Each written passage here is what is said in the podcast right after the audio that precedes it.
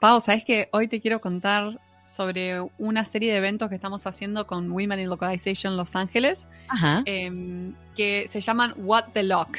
Ah, what the luck. Me What gusta. the Lock.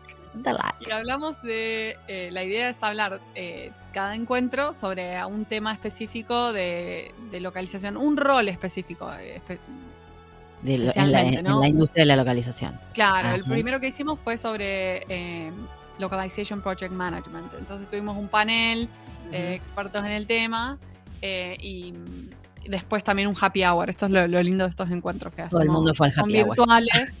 Y, Bueno, claro. el happy hour está re bueno porque te da esta posibilidad de como charlar con los panelistas y, y charlar entre los que participaron del panel. Claro, obvio. panel, ¿no? Es Los- el momento- oyentes. Es un momento más relajado, más lindo para Sí, hacer networking. Y Totalmente. Y para mí reviaja eso, especialmente hoy en día. Es como que, no sé ustedes, pero Sí, sí, el tema webinars y cursos online, como que ya el cerebro está Sí. muy quemado de eso. Entonces, esa interacción me parece como que, que agrega un montón. Y una de las Sí. cosas lindas de estos encuentros es que estamos tratando de enfocarnos en el. em, como en el camino profesional de cada uno de, de- de los panelistas, ¿no? Como que Ah. indagamos mucho en eso. claro. En- no, no hablamos teóricamente o, o la aplicación de la localización, sino más vale o sea, cómo llegó esta persona a este rol.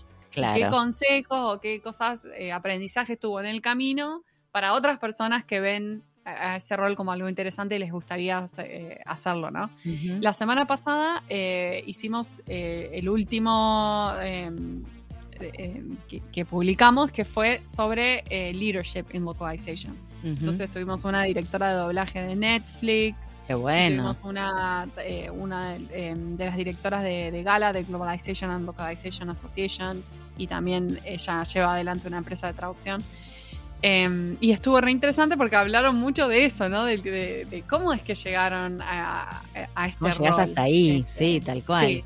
Tal cual. Sí, y me parece que, bueno, nada, que, que están saliendo muy lindos estos eventos y quería invitar a todos los que nos escuchen y quieran participar. De los What the Lock. Eh, de los What the Lock no, no cuesta nada y es solo, o sea, la idea es justamente continuar avanzando la misión de Women in Localization, que es eh, el avance de las carreras de, de las mujeres dentro de la industria loca- lo- lo- de la localización.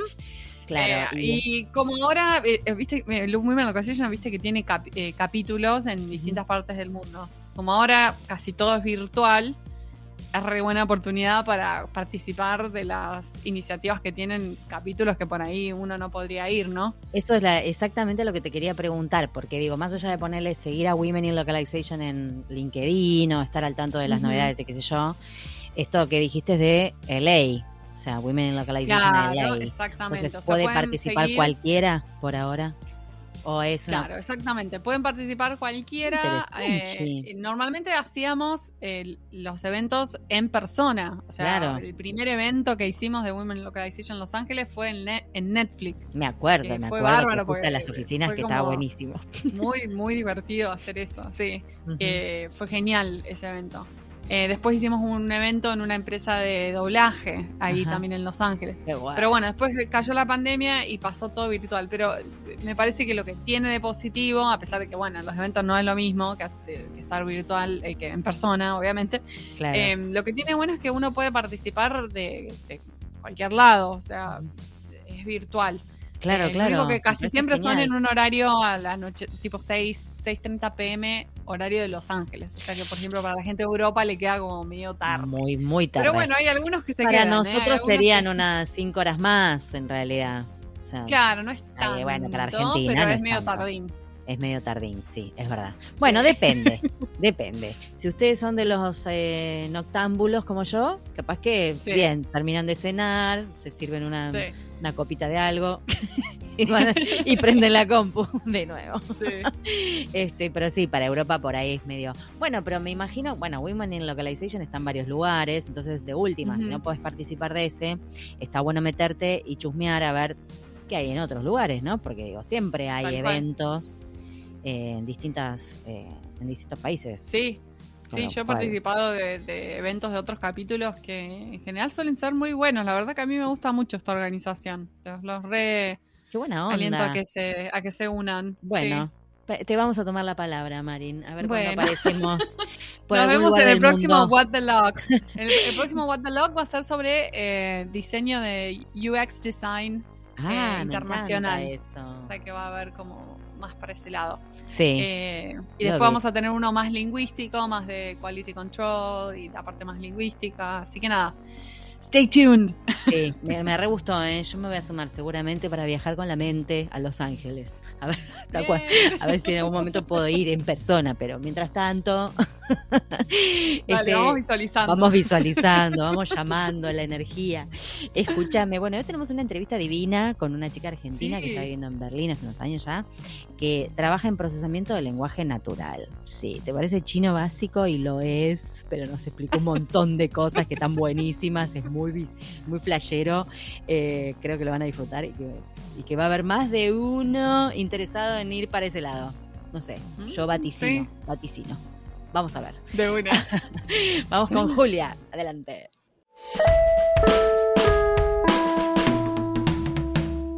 Hoy tenemos el gusto de entrevistar a Julia Milanese. Ella es licenciada en letras por la Universidad de Buenos Aires y hace varios años que se dedica al procesamiento del lenguaje natural. Trabajando en la industria con procesamiento del lenguaje natural, se ha especializado en lo que se conoce como chatbots, estos agentes que responden a preguntas o mantienen conversaciones, pero que son completamente artificiales. Para eso tuvo que aprender a programar y empezar a entender, con su mente de letras, otra forma de representar el lenguaje para una máquina que no es ya atendiendo a la gramática, sino a modelos estadísticos que buscan formalizar el conocimiento lingüístico encerrado en grandes volúmenes de datos. Cuando no está trabajando, a Julio le interesa el desarrollo de experiencias de realidad virtual que incluyan procesamiento de lenguaje. Julia, es un placer que estés aquí con nosotras en Pantuflas. Bienvenida. Bienvenida. Gracias. Muchas gracias. Muy lindo estar acá. Qué bueno, muchas gracias a vos por sumarte, eh, porque haces eh, un trabajo que, mm, la verdad, nosotras no, no conocemos para nada casi, y así deben estar muchos podcast escuchas cuando escuchen este podcast, enterándose de todo lo que nos vas a contar. Así que mil gracias por sumarte. Le quiero contar a nuestros podcast escuchas que está en Berlín, o sea que estamos triangulando Wisconsin, Buenos Aires, Berlín. Divino ese triángulo, inédito. Never, never, never jamás. Escúchame, pero vos sos de Argentina, o sea, sos argentina. Sí, sí, Bien. ¿De acá de qué, de qué parte del país? De zona sur del, ah. de Buenos Aires. Del Gran Buenos Aires. Ah, mira, qué interesante. De zona sur a Berlín. Bueno, no te quiero ni preguntar las diferencias. No, no lo charlamos en otro podcast. otro día. Sí. Hay muchas para charlar, así que sí. Hay mucho. Este, sí, sí, es como mucho, sí, sí, tal cual, tal cual. Este, bueno, Juliana, un placer, eh, un placer tenerte acá. Em, sabemos que venís como del, del, palo de las letras, ¿no? Sos licenciada en letras, que digo, ella nos dijo, no, pero no soy traductora, no importa, te queremos invitar igual, no nos importa nada. Queremos hablar con vos. Entonces, nos gustaría saber cómo, cómo descubriste esta arista más técnica, ¿no? De, la lingüística. ¿Cómo caíste acá en esto del procesamiento del lenguaje natural y todo lo que haces? Eh, bueno, medio eh, de la estratosfera caí. Eh, yo estudié literatura en la UA o sea, soy licenciada en letras, pero vieron que la UAS se separa un poco de lo que es literatura, lo que es lingüística. Ah, no, no sabía. Sí, o sea, tiene un tronco común y después es bastante diferente el programa. Eh, y mientras yo hacía mis literaturas, italiana, francesa, todas las literaturas que había que hacer, eh, encontré una materia que se llama modelo, se llama modelos formales no transformacionales, ese es el nombre de la materia. La eh, sí, y bueno, se ve que en el momento leí el programa, me habrá interesado. Eh, y básicamente era, era una introducción al procesamiento del lenguaje natural, ¿no? Si tal vez por el nombre de la materia no decía mucho, em, eh, era eso, ¿no? O sea, hasta incluso programamos un poquito, o sea, vimos un poquito de programación en Python mínimo, solamente para, para jugar con algunas cosas. Eh, pero bueno, a mí esa materia la verdad me encantó porque era totalmente distinto a lo que venía haciendo y aparte era una forma de ver el lenguaje que de golpe me cerraba un montón, que es como una forma muy formalista, valga la redundancia, de, ver el lenguaje, ¿no? Algo nada que ver a la literatura. El análisis literario es eh, difícil de formalizar, por más que se haya intentado formalizar muchas veces. Y bueno, el lenguaje en realidad también, pero, pero tal vez está más establecido, ¿no? Las, la lingüística formal está más establecida. Y, y, bueno, para mí era muy novedoso y, y, me gustaba, pero... No entendía nada, claro. claro. Eh, con la literatura, me recibí de licenciada en literatura, digamos, y después recién recibida. Eh, empecé a trabajar con un grupo de estudio que había dentro de la facultad, ¿no? Relacionado con esa materia. Y, y, bueno, y justo empezaba a surgir también el interés más eh, de la industria sobre esas tareas. Mm. Eh, empezaban a aparecer los primeros chatbots en Argentina bastante rápido y, o sea, los de, especialmente de atención al público. ¿Esto qué, qué año más o menos aparecieron los chatbots? No, me, no sé si... ¿Cuánto tiene esto? Eh, ah, bueno, no, sabría cuánto exactamente. Yo empecé con esto en el 2015 eh, y ya había algunas, eh, alguna empresa argentina, seguramente que fuera había desde antes, pero bueno, empresas argentinas que estaban haciendo procesamiento de lenguaje natural y que estaban estaban eh, contratando lingüistas, aparte. Claro. de repente. Contratando gente de letras, era como... Uh. La gente de letras no podía creer. Nos están buscando por acá. Sí, tal cual. Qué loco. Este, no, em, me quedé pensando en el nombre de la materia, lo, rebuscado del nombre y que aún así te llamó la atención. O sea, bizarro. A mí me tenés que empujar para meterme ahí, porque digo, yo qué sé qué será todo esto transformacional, no entendí nada. Bueno, pero. ¿Por qué te eso? Me imagino que por eso llamaba la atención. o sea, todo lo demás es. Habrán dicho esto para gente, para gente atrevida, para gente rara, que se mete acá no sabe muy bien qué viene a hacer. Sí, bizarro. y como era algo nuevo, me imagino que no podían encontrar gente con experiencia en el tema, porque era, claro. era algo que se estaba recién investigando y recién implementando. Claro. Julia, ¿y qué es la ingeniería lingüística? ¿Es lo mismo que la lingüística computacional? Eh, ¿Nos podrás explicar eh, desde nuestra ignorancia total en el tema? Yo siempre me hago lío con esas caracterizaciones. Em, yo aparte no uso mucho, eh, como no uso tanto ingeniería lingüística, pero no sé, voy a intentar mi, mi, caracterización, no sé si es totalmente real, pero yo diría, o sea, la lingüística computacional es un poco como la lingüística formal, digamos como la rama de la lingüística que intenta eh, explicar de un modo computacional, que no necesariamente tiene que tener una implementación en una computadora, ¿no? Pero que sí tiene que estar pensado del lado de un algoritmo. Eh, pensar de un, eh, sí, digamos un algoritmo que, te pueda definir lo que es gramatical o no gramatical en una lengua, ¿no? O sea, una comprensión de una gramática que, a la que se pueda llegar algorítmicamente, digamos, claro. a la comprensión de, de una utterance, ¿no? de una, oración. Eh, y yo pensaría que en cambio la, ingeniería lingüística es la parte en que dice, ok, todo esto que se aprendió haciendo lingüística computacional, que aparte son cosas que están muy interrelacionadas, porque a veces desde la industria se hace push para que suceda algo que después termina siendo interesante para explicar fenómenos lingüísticos y viceversa, desde la lingüística se explican fenómenos que pueden ser aplicados a la industria.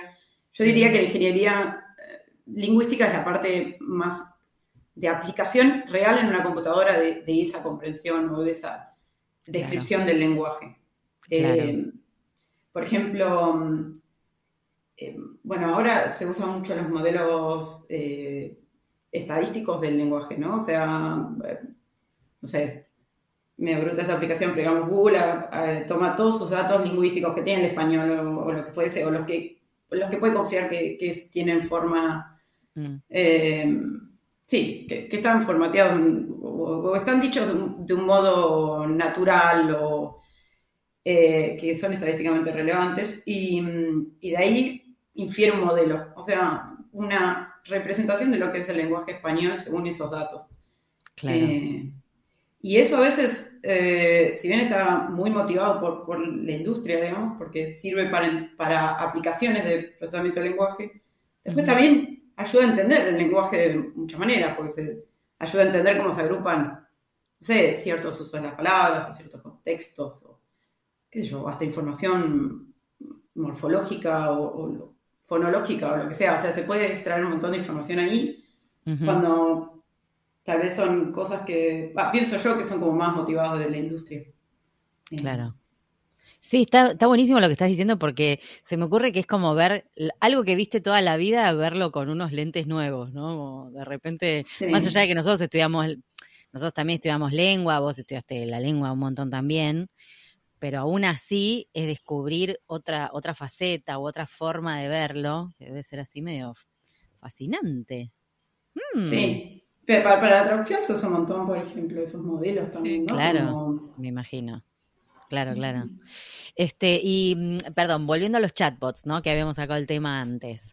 Eh, ¿Cómo funcionan, no? Y, es posible traducir, o sea, se traduce, por ejemplo, lo que vos tenés en un chatbot, no, se me ocurra, no es una empresa que tiene distintas, distintos mercados y qué sé yo, quiere distintos idiomas, o es una cuestión de que se programa todo de cero según el idioma. Ah, eso, bueno, eh, bueno, como mm, Depende un poco, o sea, hay chatbots que podrían estar completamente programados, eh, pero no es lo más normal hoy en día. Tal vez los primeros sí fueron un poco así, pero hoy en día no es lo más normal. Y como existen estos, estos modelos de lenguaje que suele ser como la base sobre la que eh, sí, programás o predecís también algunas, algunas cosas para los chatbots, eh, a veces lo que se puede hacer es lo que se llama modelos de de identificación del idioma, ¿no? Primero se puede identificar si la persona te está hablando, o sea, ahora hay muchos que son directamente orales. Eh, estoy trabajando yo, es, se llaman voice bots, ya, ¿no? No ah, chatbots, sino ah, voice bots, porque vos le hablas y eso se, se, traduce de voz a texto, etcétera, ¿no? Y, claro, entonces, eh, primero sí se, puede, eh, se, puede, se podría identificar el idioma y en base a eso ir por dos caminos distintos, digamos. O sea, las cosas que son predichas, o sea, que, están basadas en, Machine Learning, por ejemplo, podrían estar basados en un, en un idioma o en el otro. Eh, pero después hay muchas cosas que se programan, o sea, que son determinísticas. Y esas muchas veces están, como se dice, hardcodeadas, ¿no? Pues según el idioma, o sea. Claro. Eh, tal vez tenés un super modelo de Machine Learning, Deep Learning o lo que sea que esté ahora de moda y de golpe tenés una línea de código que dice, y si dice persona, contacte con una persona, ¿no? Es como de golpe es, muy literal todo. Claro.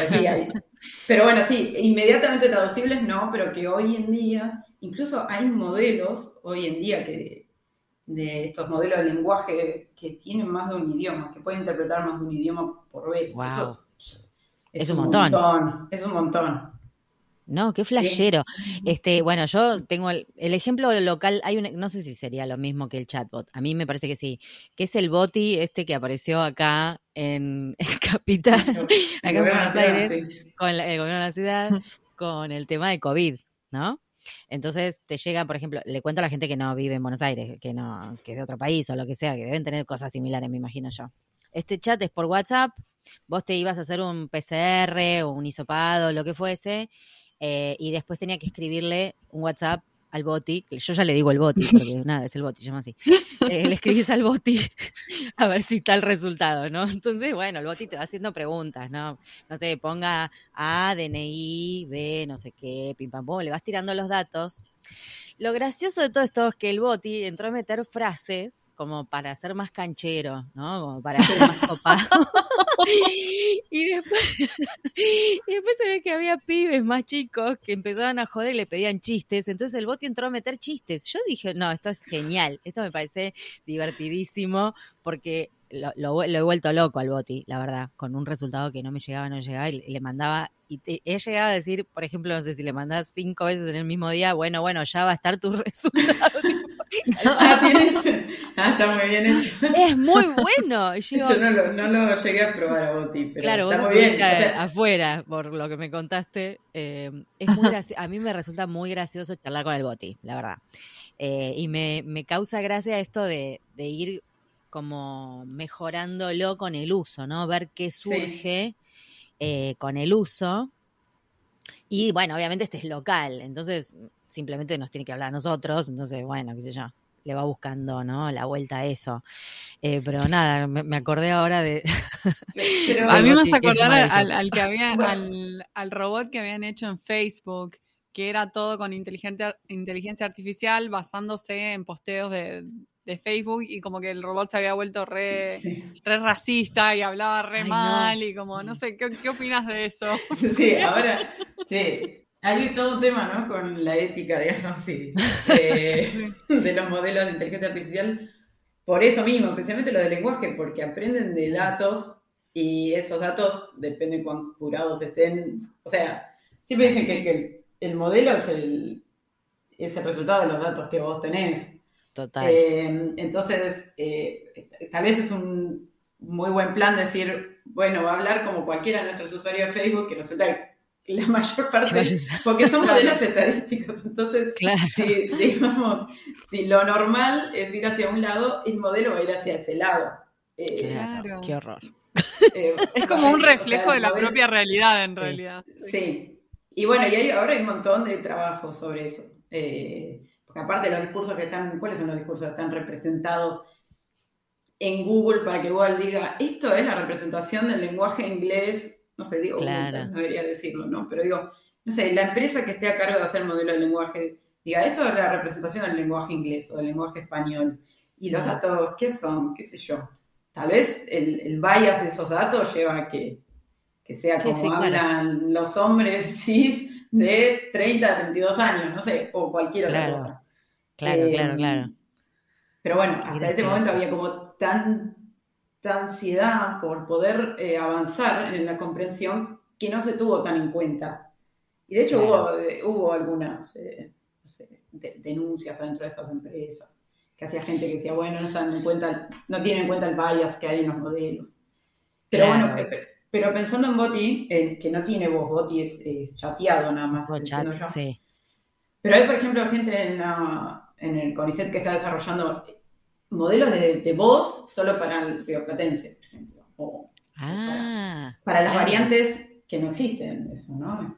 Claro, claro, son exclusivos, bien, bien locales. claro, el otro bias que hay es que, bueno, esto es el inglés según los modelos de voz, que son otros, ¿no? Que son distintos a los de... Sí, sí, sí. Sí, bueno, bueno, pero en realidad está bueno que salte lo del bias, porque yo qué sé, también hay una, hay una, vos estás tomando, sí, lenguaje natural, como habla determinada gente, bueno, pero ¿cuál es ese público que está ahí? ¿Qué es lo que sucede en esa red? Pongámosle que estábamos hablando de Facebook, ¿no? ¿Qué es lo que sucede ahí? No sé, ¿qué, sacarías de Twitter? ¿Qué sacarías de LinkedIn? O sea, eh, cambia la cuestión, seguramente. Eh, ¿Qué sacarías de, no sé, chats de, de jóvenes? Por chat de mamis. Ah, te, te regalo el que quiera procesar un chat de mamis. Trabajo sí, con lo neologismo de un chat de, chicos jóvenes, por ejemplo. De chicos, claro, tal cual, o sea, y, ahí, bueno, las millones de opciones que se te ocurren, ¿no? Qué loco. Pero bueno, que lo que también está bueno, digamos, de esa, de esa percepción de que, bueno, me baso en los datos, es que eh, el, el, resultado, digamos, del modelo de lenguaje es, súper de uso, no es nada normativo, ¿no? Es lo que la gente está usando, eh, siempre y cuando tengamos en cuenta cuáles son los biases de, los datos que tenemos, eh, es el uso, es el uso real, digamos. el uso de verdad, claro. Sí sí, sí eso es genial. Nada tiene que ver la Real Academia Española ahí. Saludos a todos. Los queremos. ¿Qué nos puedes contar sobre las aplicaciones? ¿En qué ámbito se está usando el procesamiento del lenguaje natural? Eh, bueno, acabo mi bias porque eh, em, para para mí lo más interesante es el de es esto de poder interactuar mediante voz con, con sí, un sistema automatizado. Eh, que puede ser en forma de un chat, o sea, bueno, por ejemplo, el de Boti está bien, el Boti es más como que te pide información y después te devuelve algo, que es un poco más determinístico si quieres, o si no, están los de conversaciones, ahora hay muchos de pedidos, o sea, pedidos de, lo que sea, en vez de llamar a un, restaurante y hacer un pedido, llamas a este bot que, y puedes seguir una conversación en la que el usuario es el que va como marcando un poco, no todo todavía, pero puede ir marcando un poco más la dirección de la charla. Y para mí esos son los, como los más interesantes. Eh, bueno, también hay un montón ahora de, de cosas más simples como hablarle a los, a los micrófonos esos que están en, la casa. Eh, le puedes decir apaga la luz, prende la tele o subir la música o esas cosas. Claro, esos eh, aparatitos que son para manejar tus artefactos. Sí. sí. o que le puedes hacer que, que, busque algo en internet o información y eso, que son como más como sentencias más cortas o órdenes más cortas. Y bueno, después hay otras aplicaciones, ¿no? Siempre, por ejemplo, lo que es extracción de información, o sea, de textos largos o cortos, siempre hay un gran interés en poder formalizar, eh, o sea, o eh, texto que es eh, el que no puedes extraer la información de, manera ordenada, porque es dicho por un usuario o escrito por un usuario, poder organizar la información que está dentro, esa extracción de información. Claro. Mm.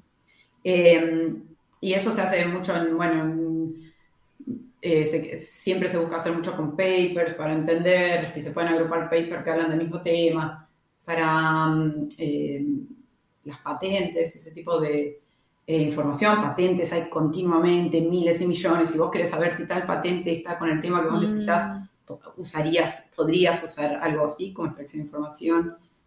Y muchas, muchas cosas legales se trabaja de ese modo. Esa creo que yo, pero para mí la más interesante es la que puedes hablarle a compu. Sí, está bueno. está bueno, aunque yo hablo sola, así que no sé si no sería un poquito como confuso para la pobre computadora. Imagínate. El colmo de la vagancia también, ¿no? Sí, sí. total. El combo, eh, sí, totalmente es el colmo de la vagancia. Se me ocurren un montón de cosas así como implicancias así locas que capaz que no tienen nada que ver. Pero eh, por ejemplo, si, si se toma texto de las redes, ¿no? Me quedé pensando en las redes. La gente escribe bastante mal en las redes, más allá de que sea el uso. Mal en el sentido de escribir, no sé, me acerco y empieza con H, acerco, a ese nivel, hmm. ¿no?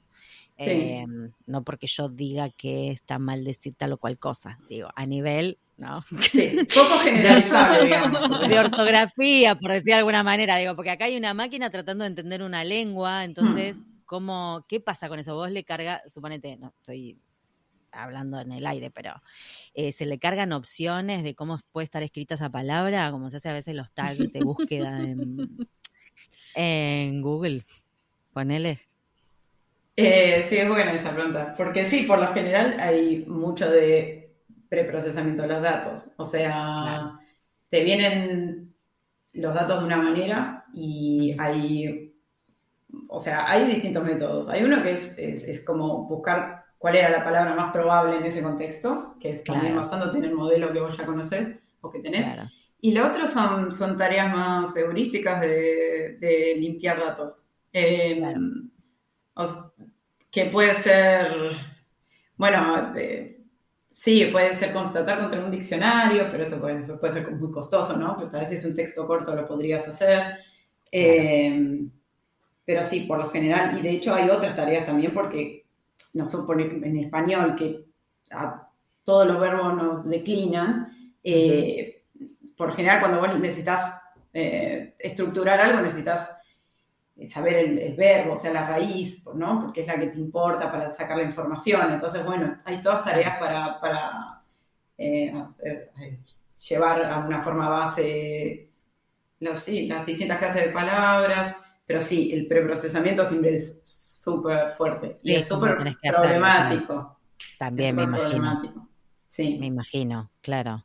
Sí, porque además deben aparecer como localismos, cosas que obviamente con un diccionario no las, no las corroborás, digo yo. Sí, por, un, ejemplo, por, un ejemplo eh, medio tonto, por ejemplo, una tarea de, de, stemming, digamos, a un verbo le sacaría la ing en inglés, ¿no? claro. Le sacaría la ing para llevarlo a su forma base. Y cuando estás vendiendo wings en un restaurante, le puedes sacar el y, entonces la de antemano tenés que saber la heurística para decir, no, pará, si tienes una letra de no me menos dos letras, etc. Sí. Claro. es bueno ese ejemplo, es bueno. Es, es bastante gráfico como para entenderlo. Julia, yo te quiero preguntar porque estás investigando sobre cómo llevar el procesamiento del lenguaje natural a videojuegos de realidad virtual. Me encanta este tema. ¿Qué, qué se ha descubierto hasta ahora sobre ese tema? Y mm, yo, bueno, yo empecé a verlo un poco a, la fuerza, porque, bueno, mi hermano es, eh, modela en 3D y, le encantan los videojuegos aparte. Nuestra idea era como, bueno, si vos tenés un casco de VR que todavía no tenés eh, libertad para moverte en el espacio, cada vez más, pero igual estás limitado, si vos pudieras nombrar cosas en el espacio y moverte hacia, hacia ellas o traerlas hacia vos, eh, entonces con la voz era, interesante y ahí empezó todo, pero después yo me puse a investigar un poco más a conciencia eh, cuáles eran las aplicaciones hasta ahora y bueno, por ahora encontré que hay muchas aplicaciones que se empezaron haciendo con gramáticas casi, ¿no? Gramáticas distintas que las del lenguaje común, porque son gramáticas como con una traducción semántica, digamos, eh, en las que nombras las cosas del espacio como, no sé, mesa, eh, sobre, y le das información así para entender qué es lo que hay que agarrar o qué es lo que hay que crear en el mundo 3D o lo que sea. Eso me llamó mucho la atención que fuese tan, tan basado en gramáticas, que ahora para el procesamiento del lenguaje natural ya casi que no usan gramáticas para nada, ¿no? Es todo, todo estadístico. Mm. Y, mm, y, y, las primeras aplicaciones eran sobre todo para, para realidad virtual, pero más, digamos, noventosa, como O sea, no la del casco, sino como la de que tenías algo en 3D y tenías que cumplir una tarea. Claro. Y, ahora sí se está usando mucho en juegos y el, uso es ese. Por ejemplo, el otro día estaba viendo uno que era como de naves, muy, muy en primera etapa todavía, que te dice, bueno, ahora decime que querés dispararle a la nave. Entonces, dispara a la nave y dispara. Ah, eh, no te puedo creer. Qué loco. Pero todavía en el mundo de los juegos, eso y algunas acciones eh, más como concretas, como eh, abrir el inventario o eh, más concretas todavía, ¿no? Como no un manejo del mundo, porque el mundo del 3D es un mundo re amplio, ¿cómo lo nombrarías todo? ¿Cómo, cómo todo ese mundo aparecería en, tu... Que, que vos podés nombrar, aparecería cifrado o, digamos, representado en el mundo 3D. Que eso es lo que a mí me, me interesa, no sé, imaginarme. Todavía no, no, es que tenga una respuesta. Claro. ¿Y qué es lo que estás eh, haciendo con tu hermano? Que vi con Coconut Island, ¿es? ¿Qué se llama? Claro, claro. Con tu hermano. Me re divierte, son los dos re nerdis. Me encanta. me encanta. Pero ese era muy, muy, simple, ¿no? Es, es, muy simple lo que hace. Eh, bueno, por algún lado se empieza. Claro, por algún lado hay que arrancar. ¿Te imaginas una onda así como muy Black Mirror con toda esta tecnología? Sí, sí. Con lo de este nuevo... Ella vive, ella vive en un pozo de Black Mirror, porque todo lo que hace está como muy, ay, qué miedo. Este universo 3D en el que tenés tu avatar y todo eso, como que, o sea, me interesa, pero también es... Decís, mm, vamos para ese lado. Mm".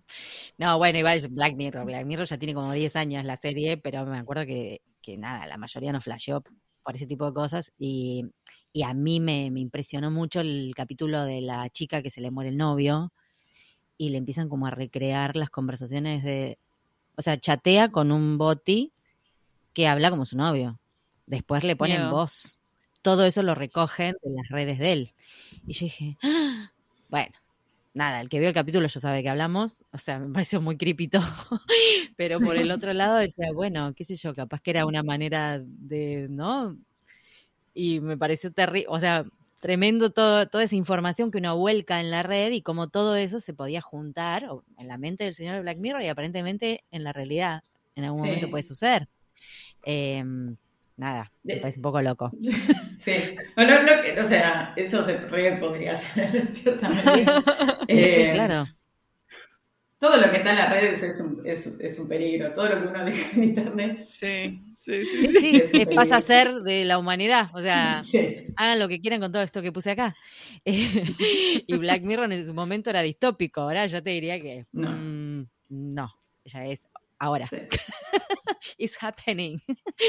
no, sí, es como un reflejo de nuestra realidad de alguna forma. Muy interesante todo esto, Julia. Creo que entendí algo, creo, ¿eh? Después me voy a quedar pensando seguramente, pero creo que entendí. no sé cómo estarán los podcasts escuchas. Igual lo, lo bueno es que por ahora lo que son los chatbots siguen siendo como bots, o sea, uno espera que se tomen el mundo y en realidad no te pueden devolver el resultado que les pediste. Todavía no, no, claro, exacto, exacto, tal cual. Hacen lo que pueden dentro de, sus posibilidades.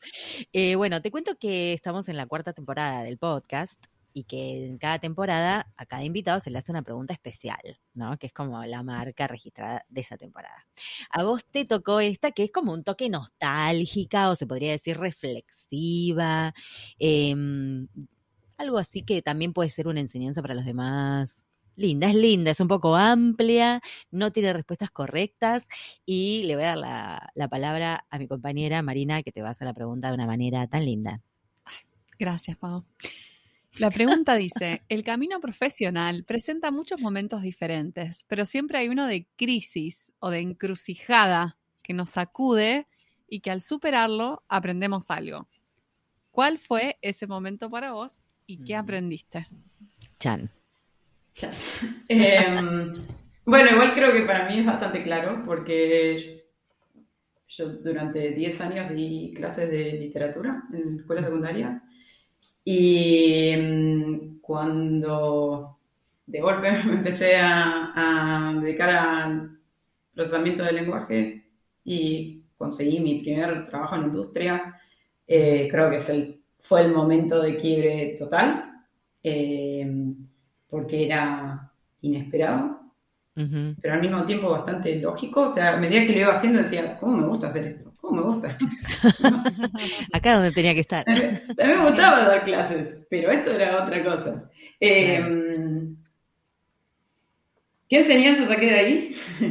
Yo una, me parece muy importante, es que yo hice ese cambio a los 30 años, así que siempre uno está... Ah, siempre uno puede hacer un cambio así en su carrera, eh, cuando tiene una base, digamos. Que, eh, no, digo hacer locuras, pero eh, uno puede tomar esas decisiones de grande y son buenas decisiones. Y,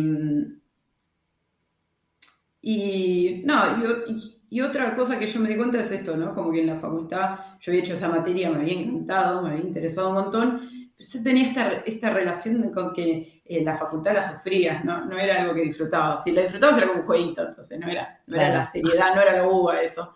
Em, que a veces hay que seguir más lo que a uno le gusta, aunque le, en el momento le parezca que no era, no sé, sí, o que era una locura, o que no era tan eh, sí, profesional como uno esperaba.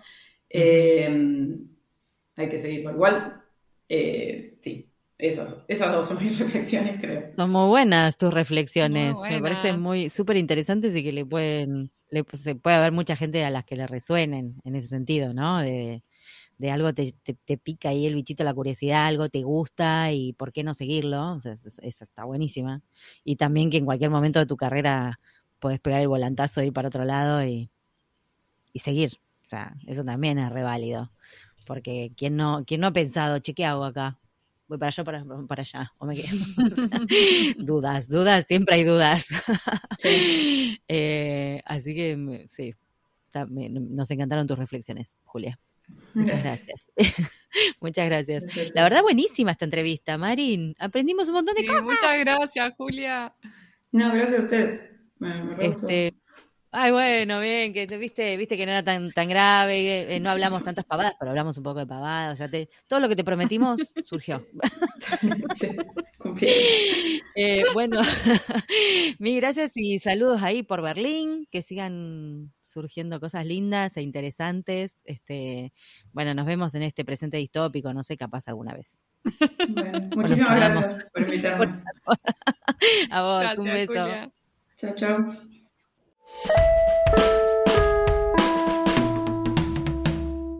Y ahora con ustedes, el momento catártico del programa. Los invitamos a escuchar al traductor karaoke.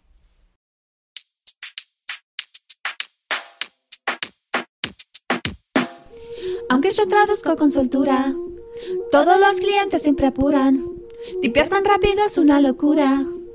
Tengo que cuidarme la postura. Con el mouse la mano siempre queda dura. Contractura. De tanto el se te satura. Contractura. Y estar sentada arruina la figura. Contractura. Y después te duele la cintura. Contractura. A mí también me duele la cintura. Contractura. Tengo que cuidar bien la postura. Contractura. Aunque esta profesión es sabrosura. Contractura. Nunca he visto una espalda tan dura. Contractura. Solo me levanto a la ladera. Vamos a ver un poco la cadera. Quisiera agarrar la carretera no volver hasta la primavera. Necesitamos un masaje que los nuditos nos desaten. Necesitamos un masaje que los nuditos nos desaten. Contractura. Contractura. Este fue un nuevo episodio de En Pantuflas, patrocinado por nuestro amigo fiel, MemoQ. Si sos tan fan de MemoQ como nosotras, aprovecha el 45% de descuento exclusivo para podcast escuchas. Anota este código, CAM-pantuflas45. Podés encontrar todos los episodios del podcast en nuestra página en guiondelmediopantuflas.com y suscribirte para escucharlos apenas salen en iTunes, Spotify y Google Podcast.